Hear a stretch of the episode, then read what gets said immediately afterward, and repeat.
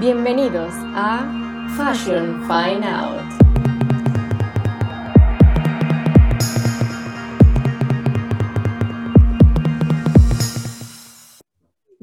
Bienvenidos a un nuevo episodio de Fashion Fine Out. ¿Quién les habla? Catherine Dalis, la editora. En este episodio nos vamos a sumergir en las profundidades de los azules del Caribe y con ese aire dulzón que recorre todo el continente latinoamericano. Porque hoy tengo como invitada a Sofía Arias, fundadora y directora creativa de la marca sostenible y consciente de trajes de baño y ropa para baños, Terra. Bienvenida Sofía, qué emoción tenerte aquí hoy.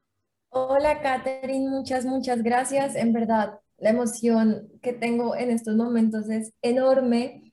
Em, siempre había querido como que alguien me invitara a mí como creadora de la marca a un podcast, lo que es como paradójico porque yo he hecho podcast invitando pues como a marcas a hablar de otra cuenta que yo tengo, entonces muchísimas gracias por darme la oportunidad de estar acá contigo. No, para mí es un placer, de verdad de que encontré ese post de Draw Latin Fashion donde estaban como que todas estas marcas y, y vi Terra y me metí en el perfil y vi, o sea, como que vi el concepto, vi todo y dije, ¿qué es esto? Me encanta, tengo que entrevistarlos, por favor. y cuando me aceptaste la invitación fue que sí, ¡ay, qué emoción! Tan linda, muchas gracias, en verdad. Me da mucha felicidad que, que el perfil te haya transmitido eso y que te haya gustado, en verdad, genial. Sí, bueno, vamos a ir hablando un poco de eso a lo largo de la entrevista, pero, o sea, desde ya la más fan, la más enamorada, porque es hermoso, de verdad. Visualmente está increíble, me encanta todo el concepto, pero siento que, o sea, no, podría comenzar por hablarte de, de, muchas cosas, pero me gustaría que vayamos por el inicio de todo, ¿no? Que es tu historia. Cuéntanos un poquito cómo comenzó Sofía o cómo llega Sofía al mundo de la moda.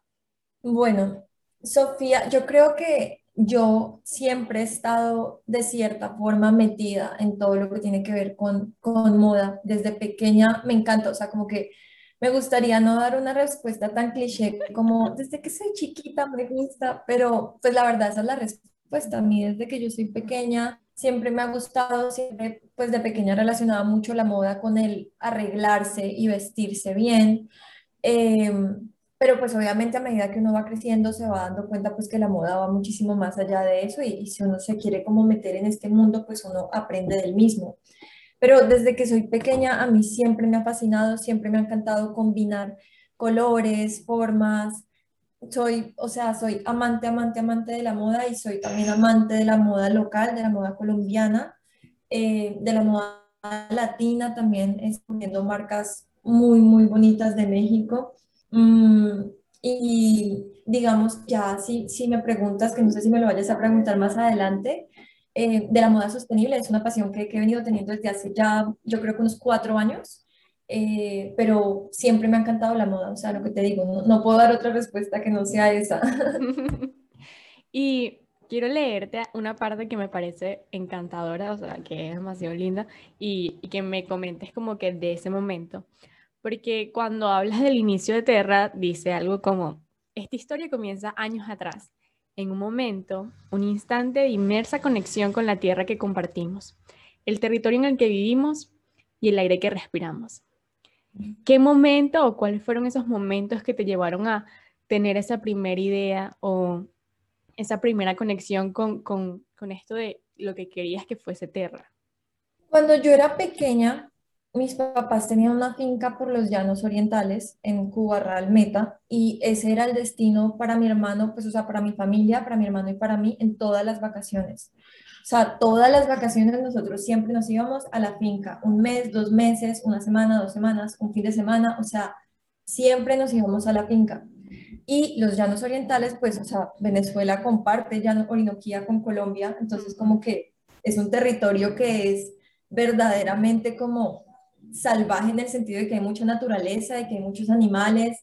Y yo me acuerdo que yo crecí caminando descalza en el pasto, caminando descalza en las piedras, caminando descalza en el río.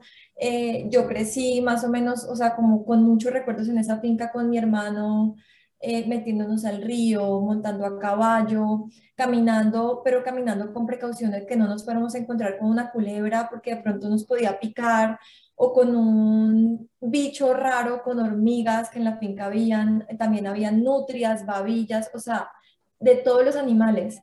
Y para mí, esos recuerdos que tengo de mi infancia, esos recuerdos que tengo con mis papás, con mi hermano también, porque mi hermano, mi hermano era montado en todos los árboles, se trepaba de un lado a otro, o sea, mi hermano era pues el propio Tarzán más o menos. Y esos recuerdos que yo tengo me marcaron mucho porque siempre, de cierta forma, yo he estado en un contacto directo con la naturaleza. Y cuando yo digo que la historia comienza en un instante de inmersa conexión es porque de verdad inició en un instante de inmersa conexión. O sea, lo lindo que es caminar descalzo en general en cualquier lado, porque a mí me encanta caminar descalza, pero por ejemplo en un río donde el agua que te corre es agua pura, pura, donde hay peces, donde hay también culebras de río, o sea, es, es hermoso y nosotros, digamos, en la finca en ningún momento, como que nunca nosotros pasamos por encima de ningún animal por nosotros habitar en ella, sino que, digamos, si nos encontrábamos una culebra, pues lo que hacíamos era que cogíamos la culebra y la botábamos al monte, o sea, como que la llevábamos al monte. Cuando el común para muchísima gente es que si ven una culebra, pues, no sé, como que la matan o algo así. De hecho, nosotros los encargados nos decían, ay, hay que matarlas.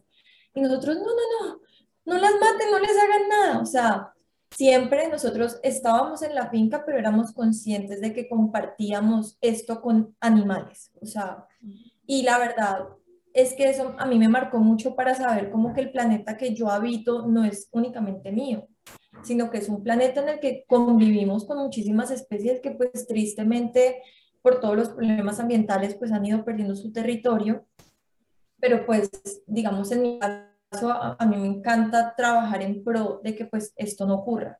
Entonces yo creo que ahí se definiría el inicio de Terra, como en todos estos recuerdos que yo tengo de mi niñez y de cómo aplicar eso a algo que me gusta tanto como lo es la moda y como lo es también la sostenibilidad. ¿Y hace cuánto como tal se concretó esta idea? O sea, de, de quiero hacer esto, eh, quiero hacer este proyecto, quiero intentarlo, ¿no?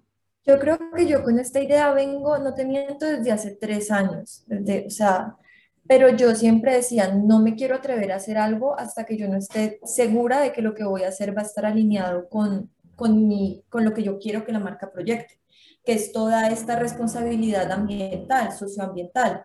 Entonces yo he venido pensando en Terra desde hace tres años, desde hace tres años tengo el nombre, o sea, en verdad, desde hace tres años tengo el nombre, pero yo no quería hacer algo sin estar segura como de que iba a hacer algo con lo que yo me sintiera completamente feliz. Eh, no quería hacer algo tampoco como sin conocer sobre materiales, sobre fibras, pues porque es una responsabilidad muy grande al crear una marca, tú tener como este conocimiento sobre este tipo de materiales. El año pasado yo dije como me tengo que animar porque si no lo hago yo, tal vez lo haga alguien más. Eh, y yo quiero hacer esto, o sea, yo lo quiero hacer, ya tenía yo más conocimiento en todo lo que tenía que ver con fibras, eh, pues digamos, yo he estudiado sostenibilidad en la moda, introducción a textiles, entonces como que ya tenía yo ya más ideas formadas y yo dije, bueno, algo que a mí me gusta mucho que nunca me puede faltar en el closet, así lo use como todos los días o no, son los vestidos de baño. Yo soy obsesionada con los vestidos de baño. Siempre me han gustado y dije, bueno, voy a hacer mi marca de vestidos de baño, pero va a ser una marca que pese a que, a que hay muchísimas en el mercado, yo quiero que la marca se diferencie principalmente por todo esto que tiene que ver con el medio ambiente, con la responsabilidad social, con lo ético, obviamente que los diseños sean bonitos, sean mm, como combinables de, mucha de muchas formas, por así decirlo, pero sobre todo que la gente la vea y diga, wow, esa marca tiene una apuesta que yo no había visto antes. Como que para mí ese es mi, mi valor agregado, por así decirlo. Y es que, que quiero preguntarte muchas cosas aquí, pero eh, ¿por qué Terra? A ver, yo leí muchos conceptos de, lo que pusiste, de lo que significa Terra, pero me gustaría escucharlo de tu boca, que lo compartieras aquí, porque creo que es un concepto bellísimo el que hay detrás del nombre y me parece algo como súper bien pensado, súper, este va a ser el nombre. Sí, bueno, yo creo que Terra eh, hace como un resumen o como que encierra muy bien lo que es la marca. Terra en inglés traduce a territorio o, tierra o planeta Tierra. Si uno lo busca en español, pues no traduce lo mismo. En español es como em, pedazos de territorio color marrón, más o menos. Entonces, como que pues en español no, no suena tan bonito, pero digamos en, en catalán, si no estoy mal, Terra también es, es planeta Tierra. Eh, me puedo equivocar, pero sé, o sea, estoy casi segura que en catalán también significa lo mismo para mí Terra encierra todo esto, o sea, como que al final del día nosotros pues somos habitantes pues de este planeta y al final del día tenemos en verdad que buscar la forma de honrarlo, eh, de, de, respetarlo, de valorarlo, entonces qué mejor forma como de encerrar el concepto como que llamándolo como el planeta Tierra, solo que pues sin necesidad de ponerle planeta Tierra, o sea, como que ya ahí muy como tarea de biología, no sé. Entonces siento que Terra lo resume todo muy bien. Qué lindo. Y, o sea, recordando un poco lo que acabas de comentar, siento que la marca eh, está como que todo muy bien pensado a nivel de sostenibilidad, porque o sea, es como que las piezas son hechas de nylon y poliéster reciclado, las etiquetas son de bagazo de caña de azúcar, las bolsas donde van los trajes de baños los haces con los retazos, el estampado y el color es digital, no se consume agua, o sea, muchas cosas son de, muchos insumos son de producción colombiana, pero además también estás como que respetando la, mano de obra local. O sea, creo que pensaste como que, siento que casi que hiciste un checklist de que, bueno, vamos a hacer esto, check, esto también.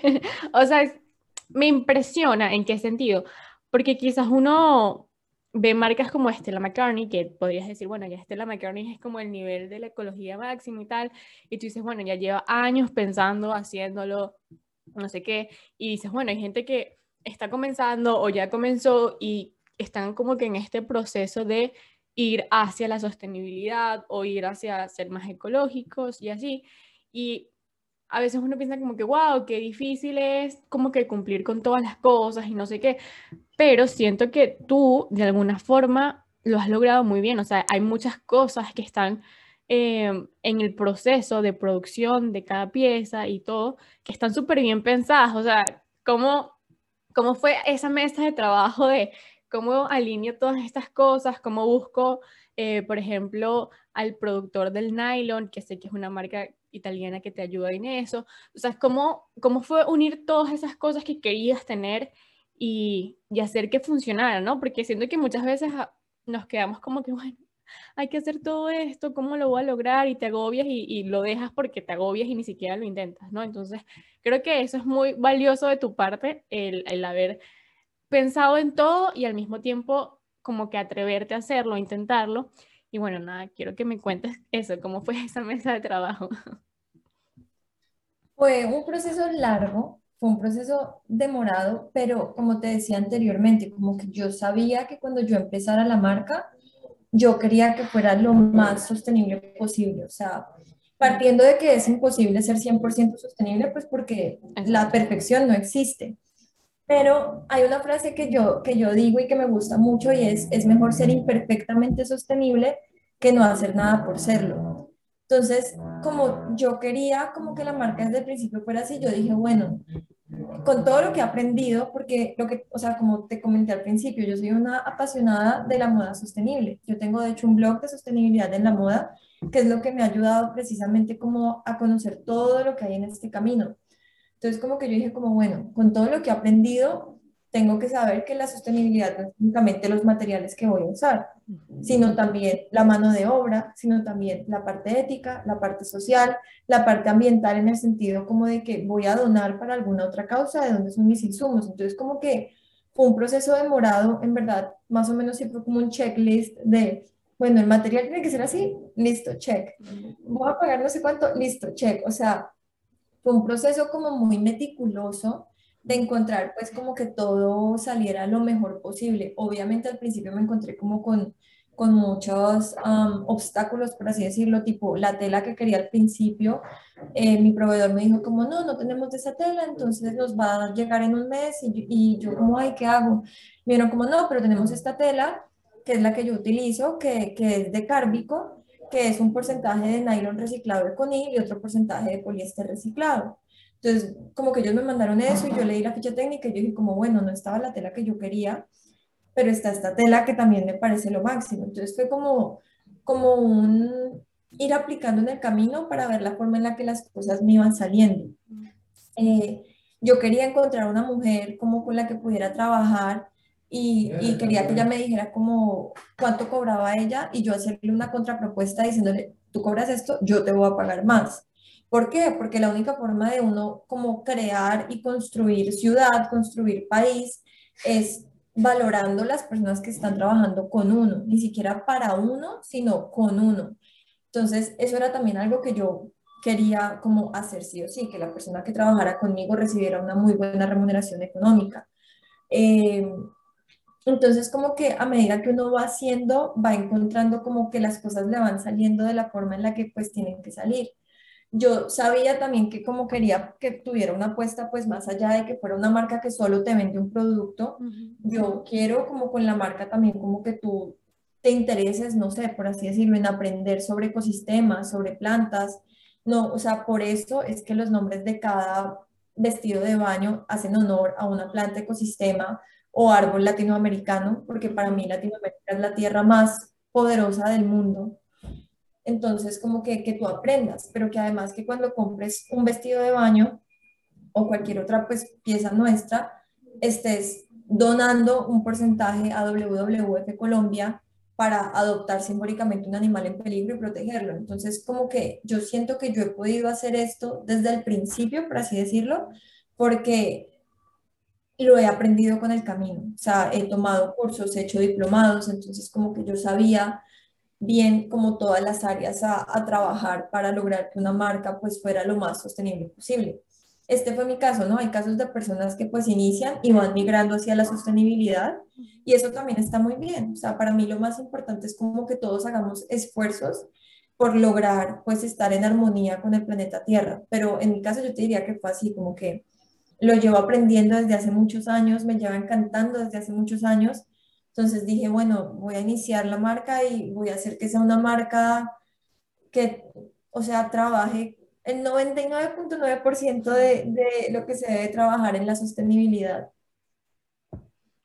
Qué lindo. Sí, y como decías, hay una frase que ahora no recuerdo de quién la escuché, pero bueno, era como, es imposible ser 100% sostenible porque solo el hecho de producir ya implica usar recursos. Entonces ya es como, no, no se puede lograr el 100%, pero sí este camino como eh, más cercano a hacerlo más respetuoso con, con, todo, ¿no? Con el planeta y con cada ser vivo que, que, habita y que coexiste acá y con cada recurso que tenemos en él. O sea, creo que, yo que creo que esta semana ha estado muy sentimental, pero escuchándote estoy a punto de llorar y que qué bella. Quería preguntarte, Sofía, ¿Qué estudiaste? Por, por mera curiosidad. Comunicación. Mm, somos tocayas. Yo también estudié comunicación. Qué cool. Y, y, con esto que hablabas de, de, que para ti era importante también como valorar el trabajo de, de la mano de obra con quien trabajas, ¿no? Eh, quería que me contaras un poco sobre la historia de Elsie, que la vi en, en las historias de la marca, que es quien lleva el taller, ¿no? ¿Cómo llegas a ella? O sea, ¿cómo fue ese contacto? ¿Cómo, cómo la conoces? Bueno, es muy chistoso porque yo a él sí la conocí, o sea, cuando yo ya le dije a mis papás como, bueno, me quiero meter a hacer esto, dije como, yo no conozco a nadie que haga vestidos de baño, o sea, no, no tengo ni idea de quién hace vestidos de baño acá en Cali. Entonces con mi mamá dijimos, con mi mamá dijimos como, no, pues preguntemos en Facebook, en un grupo que hay, Mm, a ver, que ahí siempre salen como respuestas eh, que haga vestidos de baño en la ciudad de Cali y la única persona que respondió el post fue Elsie. O sea, fue la única, la única, la única. Entonces como que mi mamá le escribió y ella le dijo como sí, yo tengo mi taller, está ubicado en la ciudad de Cali, eh, pues vengan y me conocen y, y, vemos a ver cómo es. Entonces fuimos y fue un clic inmediato, o sea, fue de una, fue como, como si hubiera estado destinado para eso. Eh, él sí es una mujer que tiene más de 30 años de experiencia haciendo vestidos de baño y ella es empírica, o sea, ella le gustaba tanto todo lo que tenía que ver con confección, con moda, con vestidos de baño, que ella dijo como, bueno, yo quiero aprender y ella aprendió y es una tesa, o sea, ella trabaja súper bonito y, y, es muy buena. Entonces, como que el día que la conocimos le dijimos como, bueno, él si vamos a dejarte haciendo como de tarea, por así decirlo, una muestra de una prenda que nosotros vamos a sacar, que creemos que es la más difícil que tenemos, eh, que es el vestido de baño chiribiquete, que es un enterizo que acá tiene como, acá en el pecho, al frente está destapado, y pues dependiendo como de, que, de cómo veamos que, que te va, pues como que iniciamos, ella dijo como dale, dale de una y súper atrevida en el sentido como que se atrevió a hacerlo sin pensarlo dos veces, eh, lo hizo y la fuimos a ver a los ocho días y el vestido de baño estaba pues, o sea, divino, como que para hacer una muestra eh, con un dibujo, ella lo hizo pues increíble, entonces como que con mi mamá dijimos, aquí es, y ahí fue cuando le dijimos a ella como, bueno, ¿y tú cuánto cobras? No sé qué, ella nos dijo, cobro tanto, y nosotros le dijimos como, no, pues te vamos a dar tanto. Em, y, y, ya, o sea, como que empezamos ya la producción, a trabajar, obviamente pues esperando como que llegaran las telas, pero íbamos viendo como muestras, moldería, todo, pero estamos trabajando con ella pues desde que empezamos. Em, y ahorita la parte de la ropa, como todo lo que tiene que ver con beachwear, lo hacemos con una mujer que se llama Rosalba, eh, que tiene también su taller acá en Cali y también con ella todo lo que tiene que ver con la ropa y eso le queda increíble. Entonces, pues cada vez somos más personas, algo que me llena de muchísima alegría, porque pues mi sueño de hecho es como tener ya mi taller y, y como que con mis máquinas y absolutamente todo, pero pues obviamente pasitos chiquitos igual. Yo con Terra llevo cuatro meses, o sea, yo empecé el 19 de marzo de este año. Entonces, pues como que Terra todavía está chiquito, por así decirlo, pero yo sé que sale súper bien. ¿Y quién se encarga de toda la parte de los diseños, de, del, tanto de la ropa de traje de baño como la, la ropa de beachwear? Yo, yo, yo soy la todera. Entiendo perfectamente. ¡Wow! ¡Qué increíble! ¿Pero tomaste algún curso o algo así para hacer bocetos o también aprendiste por ti? Empíricamente, sí, o sea, yo creo que me ha ayudado mucho tener un iPad dibujando y, y, bueno, pues digamos como que yo antes de estudiar comunicación pues hice dos semestres de arte porque también me había gustado muchísimo pues todo lo que tiene que ver con dibujar y eso. No soy la mejor, pero pues tampoco soy mala. Eh, todo eso ha sido como, como con el camino, como que uno va perfeccionando, va puliendo, va arreglando. Cuando algo me queda feo, pues obvio me frustro, pero pues así a veces pasa. O sea, son cosas que pasan. Totalmente. Y como directora creativa, háblame un poquito que ya habías mencionado sobre todo este concepto de es que todo está tan pensado que es impresionante para mí, sobre los colores que significan algo en específico y también como que los nombres de cada pieza, todo está como relacionado al ecosistema en Latinoamérica y creo que es maravilloso porque de hecho hay uno en particular, déjame ver, que lo tengo por aquí guardadito, déjame ver si lo consigo rapidito, que me encantó ese concepto y yo que se va a llorar, porque además Claro, yo al estar en Venezuela resueno mucho con muchos términos que capaz en otras partes no, no los conocen, pero sé que había uno que era que si morichal y así, o sea, como que empezás a hablar de la, de la marca y empezás como a hablar de los ecosistemas en Latinoamérica y yo qué sé, siento que es como mi tierra.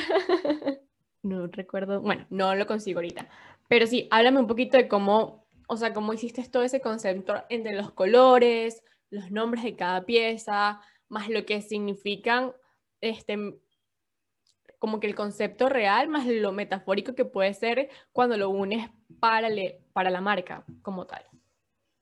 Bueno, la primera colección de Terra se llama The Joy of Living en Tierra Latina, lo que traduce pues como a la alegría de vivir en Tierra Latina. Y este pese que para muchos, por no decir que para todos en muchas ocasiones, pues uno dice como, ay Dios mío, ¿por qué mi país es así? ¿Por qué los políticos?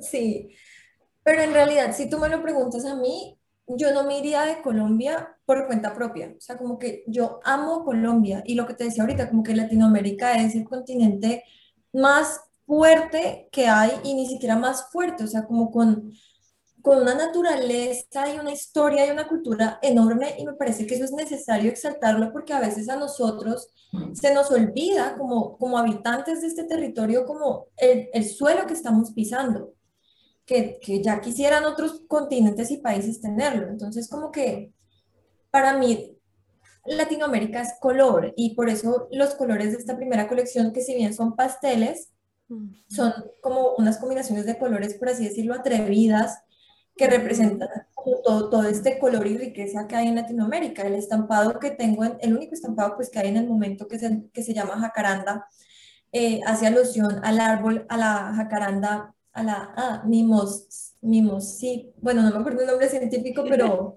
a la jacaranda, que es un árbol que florece durante cuatro meses y cuando florece es hermoso. Y la gente como que espera a que florezca porque es bellísimo verlo, casi como uno decir el Guayacán en Cali, que florece siempre en agosto y que inunda los suelos con las flores porque caen en el piso y se ve un tapete rosado, amarillo, morado, o sea, algo que es bellísimo. Entonces, como que, ¿qué mejor forma de exaltar el territorio en el que vivimos pues, que a través de esto. Si, si bien la moda siempre ha sido con mensaje, la moda siempre ha sido contundente y yo siento como que nos falta de cierta forma como apropiarnos más, como que bueno, tal vez los políticos en nuestros países no sean los mejores, por no decir que pues son los peores, eh, políticamente hablando, pero tenemos tanta riqueza por detrás que no importa, o sea, como que intentemos más bien entonces en la medida que nos sea posible sacar el país adelante. Entonces ese es el porqué de los colores. Ya si tú me preguntas a mí de los nombres, en verdad el que más me ayudó con eso fue mi hermano. O sea, mi hermano es arquitecto, eh, está terminando una maestría en paisajismo y mi hermano se sabe los nombres de todas las plantas y de todos los árboles. O sea, tú vas caminando con mi hermano y te dice, ay, esa es una no sé qué, no sé qué cita, como con el nombre científico. Florece no sé cuántas veces al año, eh, una mata de este color y la hoja se vuelve así y es el hogar perfecto para las abejas, no sé qué. O sea, mi hermano es el conocedor de las plantas, entonces yo le decía a mi hermano como, bueno, Dani, tengo este diseño, a ti, ¿a qué se te parece? Y Dani, mm, tal vez deberías ponerle a ese morichal porque los morichales son no sé qué, no sé qué, no sé qué, no sé qué. Mm, a ese ponle, ponle frailejón, porque el frailejón se dan los páramos y no sé qué, o sea, como que él me ayudó a ponerle los nombres absolutamente a todo y también me enseñó muchísimo, pues porque yo no soy tan conocedora pues de los ecosistemas como, como Daniel. Y por ejemplo, a mí el nombre que más me gusta es bromelia, que em, la bromelia es una planta parásita que crece en un árbol y sirve como, o sea, es como una planta cantimplora, entonces como que los animalitos pueden como estar ahí y sirve como ecosistema para que nazcan larvas de mosquitos, zancudos, pues los moscos, pero también es el hogar de una ranita. Entonces la rana vive en la, en la flor, en la bromelia, y se alimenta de las larvas de los mosquitos. Entonces es como un, universo dentro de otro universo, porque pues es una planta parásita que crece en un árbol, que está en un ecosistema, pero ella misma es como su propio ecosistema. Y mi hermano a mí me cuenta eso y, pues yo puedo durar, no sé, como horas escuchándolo y, leyéndolo. Es, él fue el que estuvo pues detrás de todos los nombres. Qué lindo esto que cuentas de, del trabajo en equipo, ¿no? O sea, de, de unir y fusionar todo, como que tú tienes estas ideas, estos conceptos y él tiene este conocimiento acerca de ecosistemas y cómo lo fusionaron los dos para crear lo que han creado, que pueden tener cuatro meses, pero a mí me parece, o sea, todo está bastante sólido, o sea, siento que la marca es, es como te digo, es súper sólida en el sentido de que todo está conectado, todo tiene sentido, o sea, la identidad visual va relacionada con todos los valores, lo que proyectan, la historia, los mensajes que transmiten.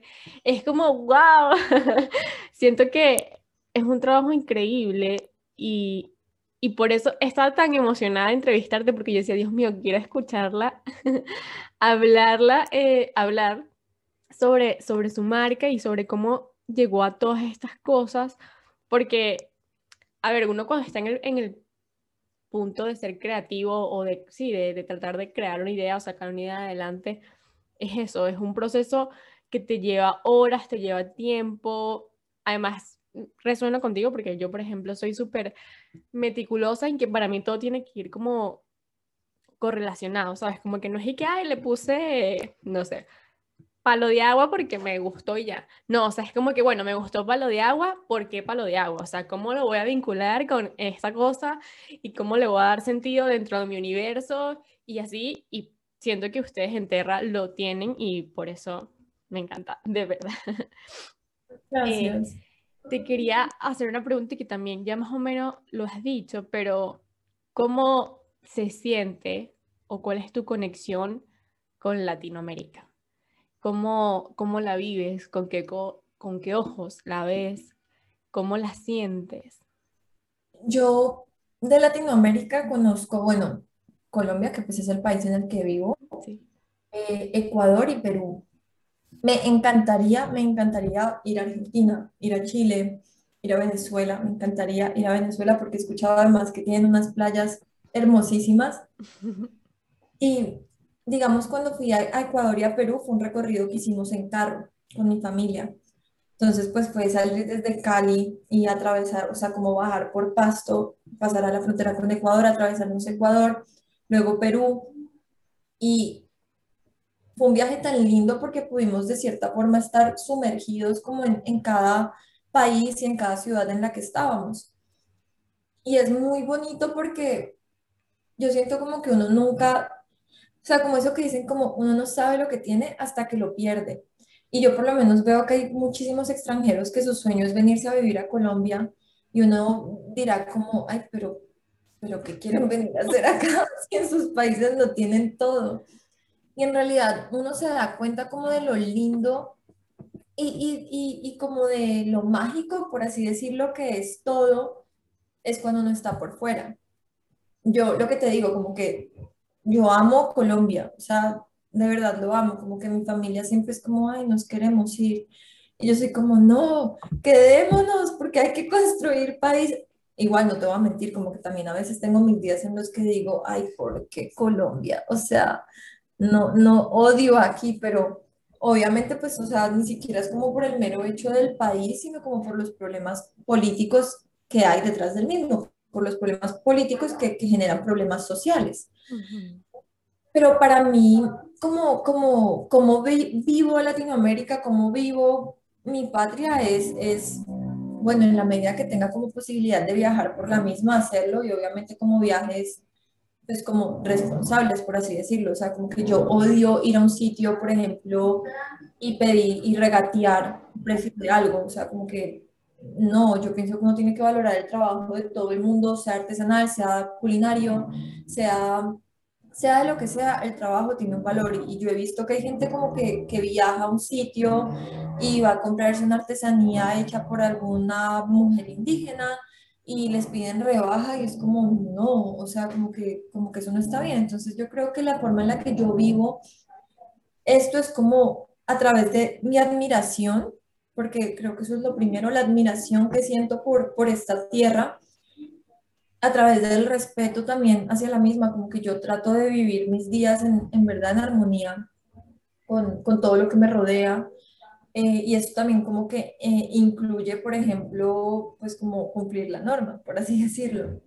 Entonces, yo siento que la vivo así. Y como te decía, digamos, ahorita mi hermano, pues es como apasionado por todo lo que tiene que ver con la naturaleza, pero también le encanta la historia. Entonces, como que a veces en, viajes por carretera, me acuerdo muchas veces quedarme dormida con mi hermano contándome la historia de... Eh, los, los eh, espérate que se me fue la palabra, como toda la historia, por ejemplo, de, de Cusco, de Machu Picchu. Entonces, como que mi hermano cuenta la historia de, de, cómo fue la guerra, de cómo fueron los encuentros de acá en Colombia, de general no sé qué, de que por Cartagena entraron no sé cuánto y que no, o sea, como que es, es algo que, que en mi caso como que no sé, como que está muy metido, pues es como una relación de amor y odio a veces, pero en mi caso es como más amor que odio, pero lo que como lo que decía ahorita, como que en verdad Latinoamérica tiene tanta historia, tanta cultura, que uno, pues, o sea, si se sentara a leerla toda, quedaría después en verdad no nadado.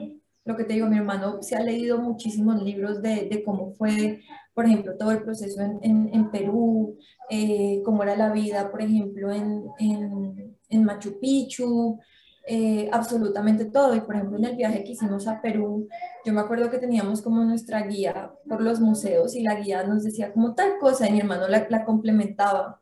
Y la guía estaba fascinada con mi hermano porque decía como nadie me había prestado tanta atención, o sea, entonces yo creo que es a través de eso, de verdad, si nos sentáramos a leer eh, como sobre toda esta historia, o sea, uno podría imaginarse las películas y todo.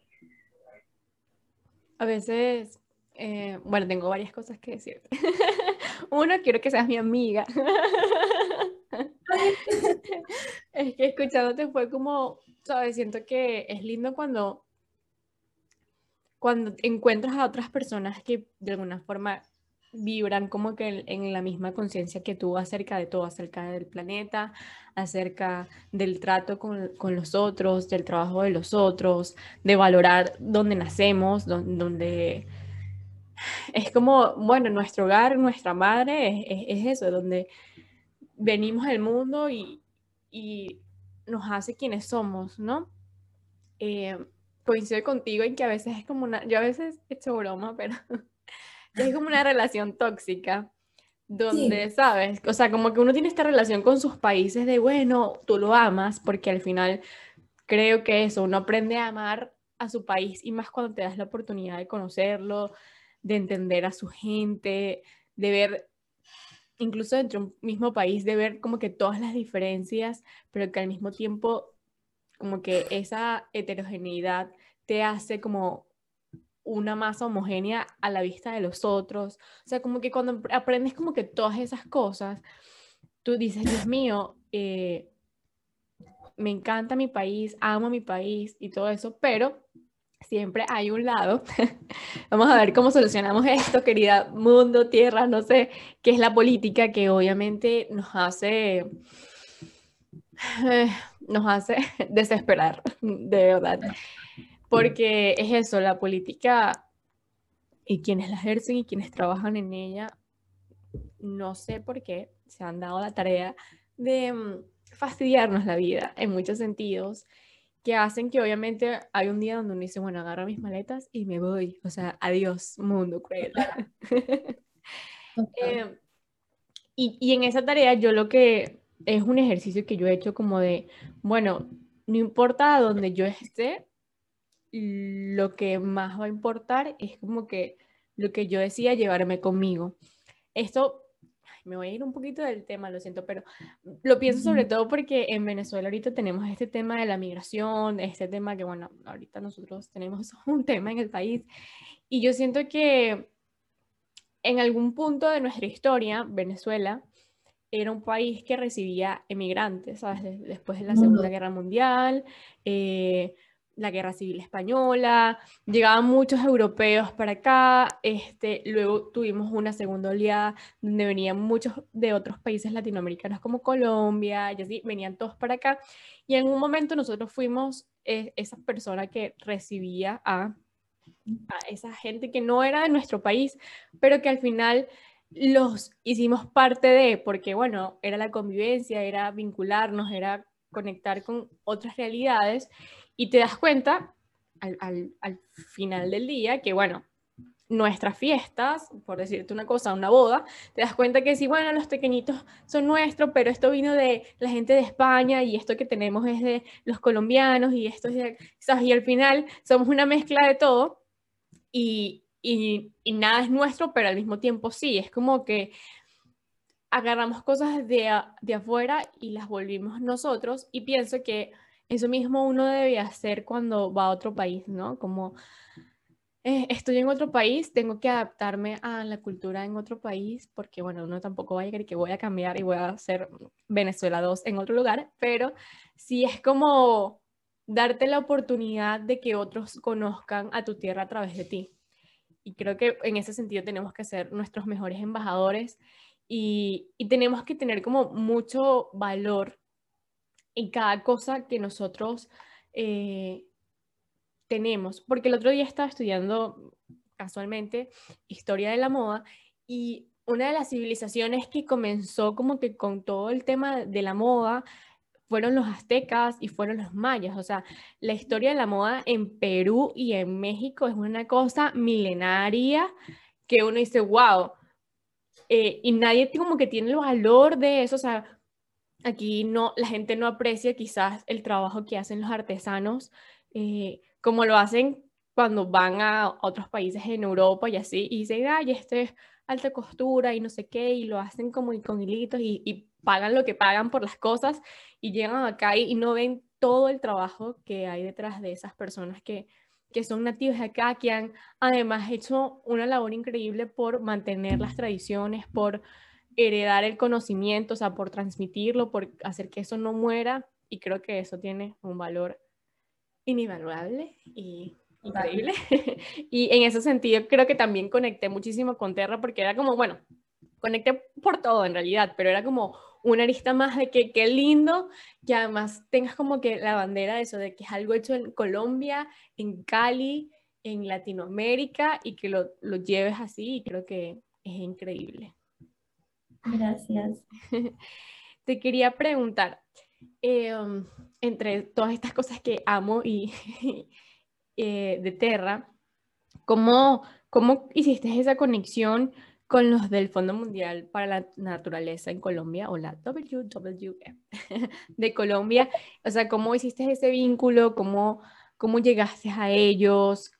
¿Cómo fue tu propuesta? Porque me parece increíble, o sea, eso de que además de que la marca sea sostenible, que además valore el hecho en Colombia, el trabajo de casa, además tengas como un segundo remate que es como, pero además ayudamos al ecosistema y a los animales que están en peligro de extinción y que además son una belleza porque es que si el jaguar, la tortuga, el oso andino, el delfín rosado, y es como, ah, voy a llorar. Yo creo que de todo esto fue lo más difícil. O sea, para mí el highlight de Terra es, o sea, es esa alianza con ellos, porque yo llegué, yo les escribí a ellos por Instagram, como, hola, me presento, soy Sofía, soy comunicadora, soy apasionada por la moda sostenible, em, me encuentro en proceso de sacar mi propia marca y quiero que sea una marca sostenible y para mí eso también implica que haya una, o sea, como que haya una donación y que haya un apoyo, una ayuda eh, a una fundación. Eh, o sea, hubiera podido ser, por ejemplo, una fundación que apoya a mujeres en X condición o a niños, pero pues como que en este caso yo quería que fuera pues con animales. Y yo, desde hace tres años que yo me vengo imaginando eso, yo le decía a mi mamá como, bueno, que por la compra de cada vestido de baño tú adoptes una tortuga. Y me ponía en contacto con un centro de adopción de tortuguitas, como que tiene también una fundación, y nunca me respondían. Es como que yo dije, como que voy a intentar con WWF, porque además pues es reconocida a nivel mundial mm. eh, y la labor que hacen es hermosa. Entonces como que yo les escribí y me respondieron como a la semana, como, ay Sofía, nos encanta, eh, mira, llámanos a este número, ah, no, me dijeron como regálanos tu número y nosotros nos ponemos en contacto contigo. Y yo les di mi número y no me llamaron. Y yo dije, pues aquí fue. Y un día que fui al odontólogo, me acuerdo mucho porque pues estaba como esperando me entró una llamada y yo pues contesté como, yo no acostumbro a contestar llamadas y menos de un número que no conozca, pero dije, como no, pues voy a contestar porque pues no sé qué sea. Contesté eh, y era pues una persona que trabajaba en, en, esta organización. Me dijo como, mira, nos comentaron que tú quieres hacer esto, cuéntanos más o menos cómo, cómo es tu idea, qué es lo que quieres hacer, con qué trabajarías, porque es que nosotros, o sea, como para hacer este tipo de alianzas tenemos que estar seguros de que la marca tuya, no, o sea, como que, que esto no vaya a ser greenwashing. O sea, él me lo dijo así súper claro. Como que nosotros no queremos como ayudarte a ti a hacer greenwashing, entonces como que tenemos que tener todo súper claro de cuáles son tus procesos, cuáles son tus materiales, cómo es absolutamente todo. Y yo le explicaba al man por teléfono como, no, si yo odio el greenwashing, yo lo detesto, o sea, como que jamás vas a ver eso por parte mía. Y él me dijo como, dale, súper, te voy a, voy a pasarle tu número a otra persona, ellos te llaman y podemos estar hablando, porque como que uno tiene que hacer una donación mínima si quieres, por ejemplo, usar, bueno, o sea, tienes que hacer una donación mínima en algunos casos, en otros como que puedes negociarlo, por así decirlo. Ellos igual nunca me explicaron cuánto era la donación mínima, entonces no tengo ni idea, eh, pero no quiero como tampoco entrar tanto en detalle porque no sé si sea legal. pero eh, después nadie me llamó, Nadie me volvió a llamar, nadie me volvió a llamar. Yo me quedé con el número del man con el que hablé y yo le escribí como, mira, es que nadie me ha llamado. Me dijo, como así? No, espérate. Y pim, de una me contactaron. Mm, y otra vez, o sea, como explicarles, mandé una nota de voz como de 20 minutos, como, mira, mi marca va a ser así, así, así, así, así. Miren, como, bueno, podemos encontrar la forma de, de hacer algo como que sea bueno para ti, que sea bueno para nosotros y ya ahí empezó como todo el proceso, entonces me tocó, por ejemplo, llenar un documento larguísimo donde tenía que especificar todo, materiales, eh, absolutamente como todo lo de la marca, todo, todo, todo, y ya una vez como que enviado ese documento era esperar a que lo aprobaran, y ya cuando lo aprobaron, pues fue una noticia increíble, o sea, como que creo que la noticia me la dieron como un viernes, si no estoy mal, y fue lo máximo, o sea, y, desde entonces pues estamos trabajando en conjunto, siempre un porcentaje de cada compra se destina para ellos y, y, y, yo eso lo tengo como, o sea, como que es real, ¿me entiendes? Porque uno podría decir como, ah, no, está hablando paja, no, de verdad es real, como que existe esta alianza eh, pues entre estas dos, entre estas dos partes y, y es maravilloso y me encanta y además que me parece muy lindo pensar que sea mucho o sea poquito, porque pues eso también es relativo dependiendo de quién lo vea, para mí cualquier donación es muchísimo, pues de cierta forma estoy, estamos, porque todas las personas que hacen parte de Terra lo hacen, ayudando a conservar y preservar el medio ambiente y asimismo también las especies que están en peligro en, en mi país. Es hermoso, es simplemente maravilloso. Yo de aquí quiero que igual, sea mucho o sea poquito, las personas que vayan a escuchar este episodio realmente se impacten con todo y se conmuevan y reflexionen y, apoyen a más marcas como Terra, porque de verdad siento que es extraordinario. O sea, todo lo que haces, creo que este es el camino que debemos buscar y seguir por el cual apostar en la moda y en cualquier industria en general hoy en día, la verdad. Si queremos planeta, si queremos seguir teniendo un lugar donde habitar y, y cuidar de todos, ¿no? Que creo que eso es muy importante tenerlo siempre presente. Em, ¿Qué crees que ha sido el reto mm, más grande de comenzar una marca desde cero que sea completa? Bueno, completamente dijimos que no, pero que sea 99,99% sostenible. Yo creo que el reto más duro es llegarle al consumidor, porque el consumidor está muy acostumbrado a comprar rápido a comprar en marcas fast fashion, a comprar eh, sin importar leer la etiqueta, sin importar el material. Siento que igual de unos años para atrás se ha creado cierta conciencia, pero si tú pones a una persona a elegir, a una persona como que no tenga idea de esto, por así decirlo, si tú pones a una persona a elegir entre un vestido de baño que apoya estas causas, que paga así de bien, que usa estos materiales, de 195 mil pesos colombianos, que es el más económico, versus un vestido de baño de 40 mil pesos, pues él va a decir, no, pues con 195 mil pesos me compro eh, cuatro vestidos de baño. O sea, si me entiendes, como que siento que eso es lo más difícil. Y yo en muchas ocasiones le he dicho a mis papás como, uff, es que yo siento que elegí el camino más, más fuerte, el camino más difícil. Porque, porque si bien hay gente que valora esto, hay muchísima más que no. Y llegarle al consumidor y ayudarle a cambiar ese chip es complicado. Se ha logrado, se ha podido, pero para mí esto es lo más difícil, como que lograr uno posicionarse en un mercado que en primer lugar está, o sea, yo no digo que la moda sostenible compita con el fast fashion, porque de hecho, o sea, reprendo esa idea, pero de cierta forma la moda sostenible comparte eh, mercado con el fast fashion. Entonces, siento que eso es lo más difícil, como tú lograr posicionarte en, este mundo donde la gente quiere inmediatez, donde la gente quiere todo ya y todo barato.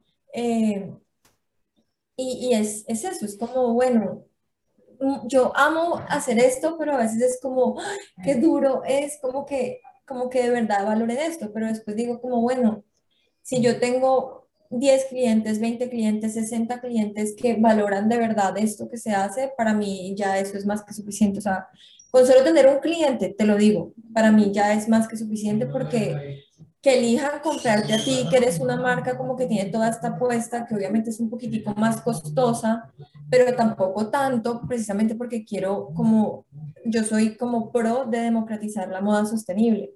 No va a ser regalado, pero tampoco va a ser carísimo es complicado. O sea, para mí eso ha sido lo más difícil, ha sido como lograr eh, entrar en ese mercado. Además que muchísimos vestidos de baño, incluso de marcas locales, eh, son hechos, por ejemplo, en 100% poliéster y tienen unos precios muy similares a, a los míos.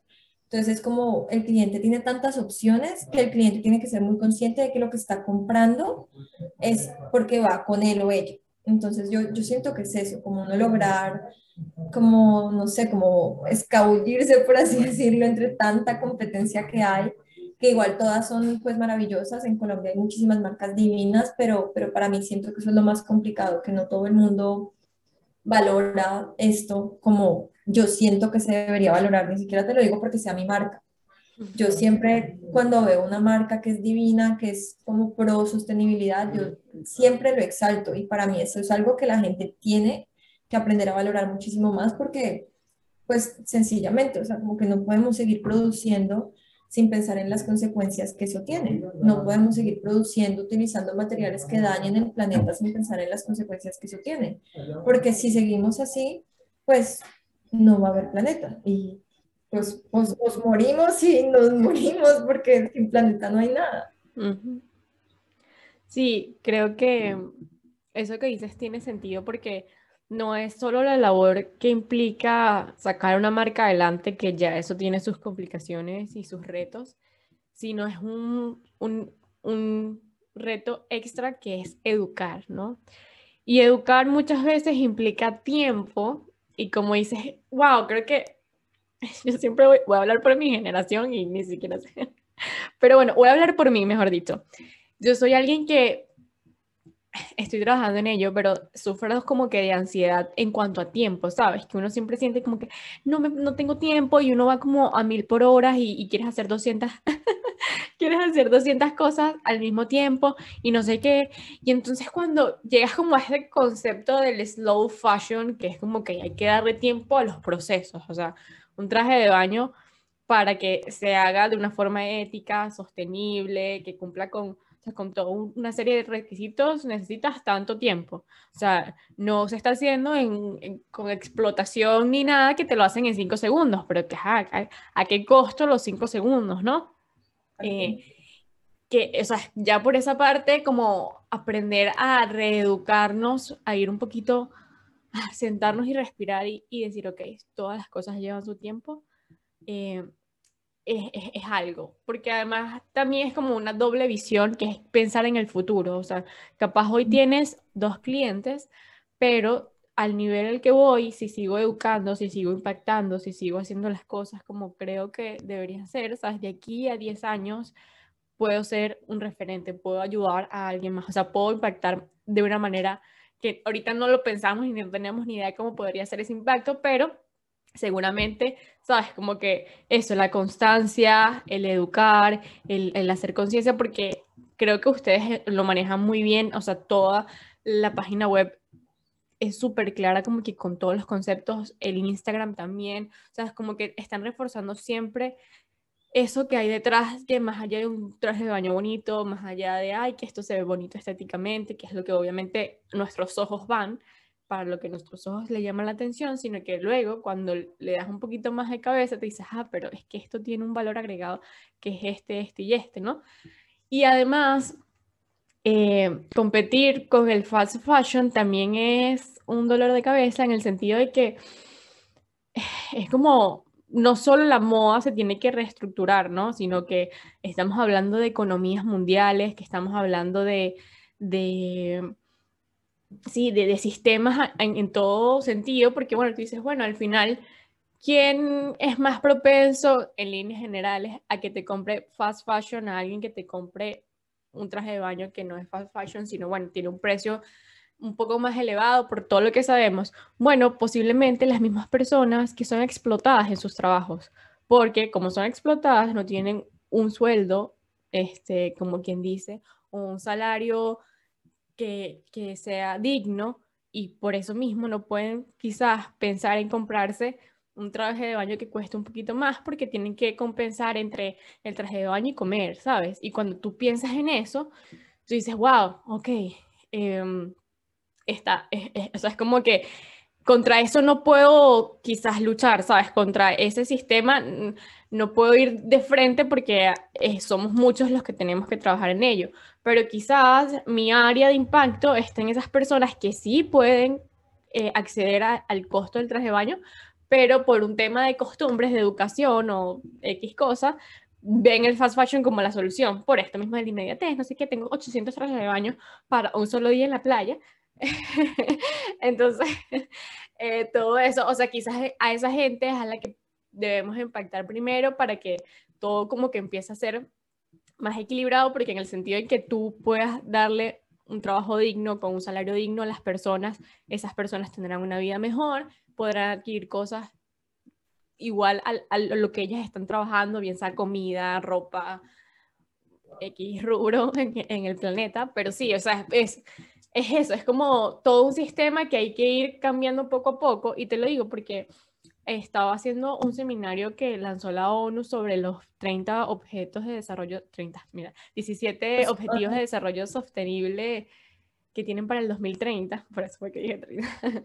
Em, y bueno, y escuchaba hablar como que a los expertos, porque yo decía, lo, lo más difícil de todo esto, de cambiar de, del fast fashion a una moda sostenible y tal, a mí me parece que es lo de la economía, o sea, porque tú no puedes juzgar a alguien que, que está pensando entre comer, no sé, comprar comida o comprarse un traje de baño, ¿sabes? Para, o sea, no hay comparación, a esa, a esa persona no, lo, ni le vas a exigir ni nada. De hecho, el otro día escuché a alguien que decía como que pensar en sostenibilidad, pensar en ser sustentable, pensar en ser ecológico, o incluso vegano o vegetariano y esas cosas, o, o, irte de voluntariado o impactar las vidas de otros, es incluso un privilegio, porque quien está sufriendo no tiene, o sea, no tiene el tiempo de decir, Dios mío, voy a pensar en cómo traer agua al mundo, o sea, está pasando hambre, está viendo más bien cómo sobrevive, está viendo cómo mantiene vivos a sus hijos o qué sé yo, las realidades tan adversas que hay hoy en día que no tienen tiempo para pensar en, en, eso de querer impactar, ayudar o cambiar las cosas. Y el que nosotros podamos es un privilegio. Y es como, wow, qué, qué lección, ¿no? O sea, qué tarea, qué, qué misión de vida tenemos y, y decidir si escogerlo o no, creo que es de valientes y eres demasiado valiente en ese sentido de que, bueno, eso, a pesar de todo el reto que puede significar, estás allí dando tu, tu milla extra, dando baby steps, pero que al final van haciendo camino, que es lo importante. Total, total, opino exactamente lo mismo y, y, también en este camino uno aprende a no señalar al otro, o sea, al que no puede. Yo, para mí, digamos, la problemática, por así decirlo, está, por ejemplo, en las personas que sí tienen acceso a este tipo de, oportunidades, por así decirlo, y prefieren su vida como contaminando, por así decirlo, o sea, como no propiamente contaminando, sino entonces prefieren seguir su vida en un consumo constante y deciden de pronto no hacerlo porque prefieren lo que te digo, comprarse tres camisas o tres vestidos de baño por lo que les costaría uno eh, bien hecho. Totalmente, totalmente. Sofía, para ir cerrando, cuéntame, ¿qué consejo le darías a aquellos que quieren iniciarse en este proceso? Yo les diría que se atrevan, que se atrevan, que lo que no saben lo, lo aprendan como sea. O sea, siempre va a haber una persona que los vaya a guiar en el camino, siempre. No les dé pena preguntar, pero no les dé temor tampoco empezar, porque muchas veces dejamos de hacer las cosas por el por miedo, miedo al que dirán, miedo al que va a pasar. Yo te lo digo, o sea, yo acá pues hablando contigo me puedo ver como la mujer más segura del mundo, pero no lo soy. Y muchísimas veces yo a veces digo como, ay, ¿será que les gustó el vestido de baño? ¿Será que sí les gustó? ¿Será que, o sea, como que siempre con unos nervios y después digo como, ay, tan boba, si lo que yo estoy haciendo es bonito, pues a alguien porque habría de no gustarle. Entonces, como que no se preocupen por el que dirán, no se preocupen, o sea, no tengan miedo. Yo sé que igual eso es una tan fácil como uno decir, como, como cuando uno está llorando y alguien le dice, no llores. Ah, gracias, ya no estoy llorando. Tienes como que no tengan miedo, de verdad, no tengan miedo. Las cosas, cuando las cosas tienen que salir, además, siento que es eso, salen. Y, y el, el planeta, Dios, en caso de que crean en Dios, yo creo en Dios, también creo como una energía del universo, cuando las cosas son para uno, le llegan a uno y de verdad que todo lo que se hace con amor prospera. Tal vez no en el resultado o el tiempo que ustedes estén esperando, pero siempre en el tiempo preciso e indicado. Entonces, si quieren atreverse a hacer algo, háganle de una. Si quieren atreverse a hacer algo sostenible, averigüen, lean, indaguen, pregunten.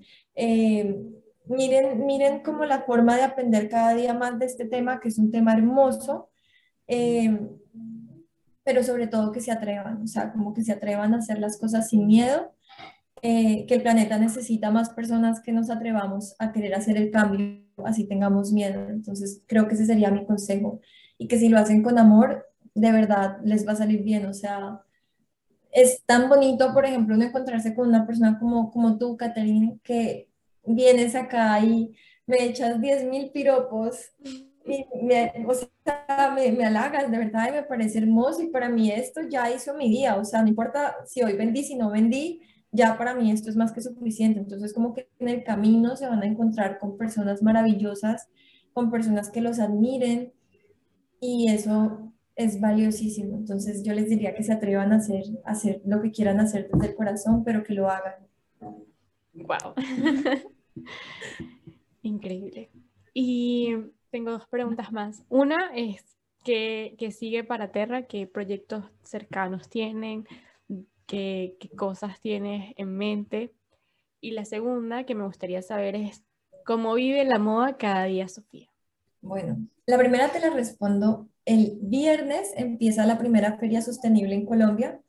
Eh, Terra va a estar presente, nos invitaron, fuimos una de las marcas invitadas y el día que me comentaron esto tampoco lo podía creer porque, o sea, cuando me escribieron de The Good Studio, que, es la marca que está como organizando toda la feria, Terra tenía dos meses y yo como yo no puedo creer que Terra con dos meses la estén invitando a una feria sostenible, entonces la feria va a durar un mes, va a ser en el Centro Comercial Fontanar, eh, en Chía, Cundinamarca.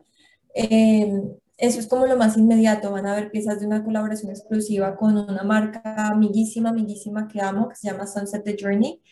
Eh, y van a ver también piezas, vestidos de baño de la colección que va a salir entre octubre y noviembre. Eh, entonces van a ver como piezas exclusivas pues para las personas que asistan a la feria. Y todo lo que es, o sea, Terra se le vienen cosas muy buenas a partir de octubre. No quiero decir todavía por qué, eh, pero se vienen cosas muy bonitas, muy bonitas, muy bonitas y seguir aprendiendo en el camino, seguir haciendo, seguir creando con muchísimo amor. Eh, todo eso es lo que se le viene a Terra. La segunda colección de verdad tiene un concepto muy bonito que va muy ligado a mi corazón. Em, no quiero decir todavía el nombre, pero todo, todo el concepto del mismo surgió después de que terminé una relación con mi exnovio de cuatro años eh, una relación muy bonita, muy bonita, muy bonita y, bueno, toda esta segunda colección pues es un homenaje al proceso después de terminar pues esta relación eh, y es una colección divina. Y Sofía vive la moda todos los días de forma diferente, obviamente, depende mucho del ánimo que yo tenga. Me encanta vestirme de moda colombiana, creo que todos los días siempre algo, vas a encontrar algo en mí que sea colombiano. Eh, me encanta apoyar el talento local, soy vocera del talento local. Eh, tengo un blog, de hecho, lo que te decía, de moda sostenible y moda local, entonces en el mismo siempre estoy mostrando los outfits, me encanta combinar. La vivo de tantas formas. Últimamente vivo la moda de una forma más atrevida, como que me atrevo a ponerme combinaciones y estilos y formas que tal vez antes no hacía, mm, pero la vivo con mucha alegría y siempre bajo la filosofía de que me pongo mis valores, o sea, uso mis valores en mi ropa para ser parte del cambio. Voy a llorar. Gracias, Sofía, por esta entrevista. De verdad, me encantó escuchar, este me quebró la voz, lo siento. me encantó escuchar tu historia, la historia detrás de Terra, o sea, todo el trabajo, todo lo que conllevas, tus valores.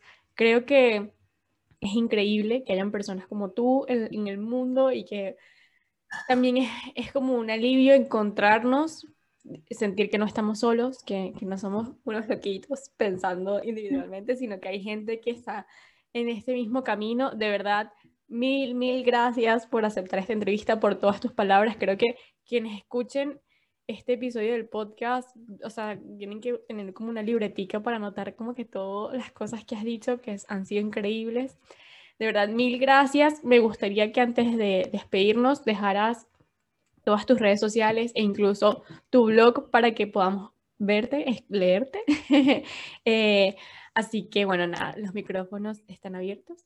Las redes de Terra son arroba ter.ra.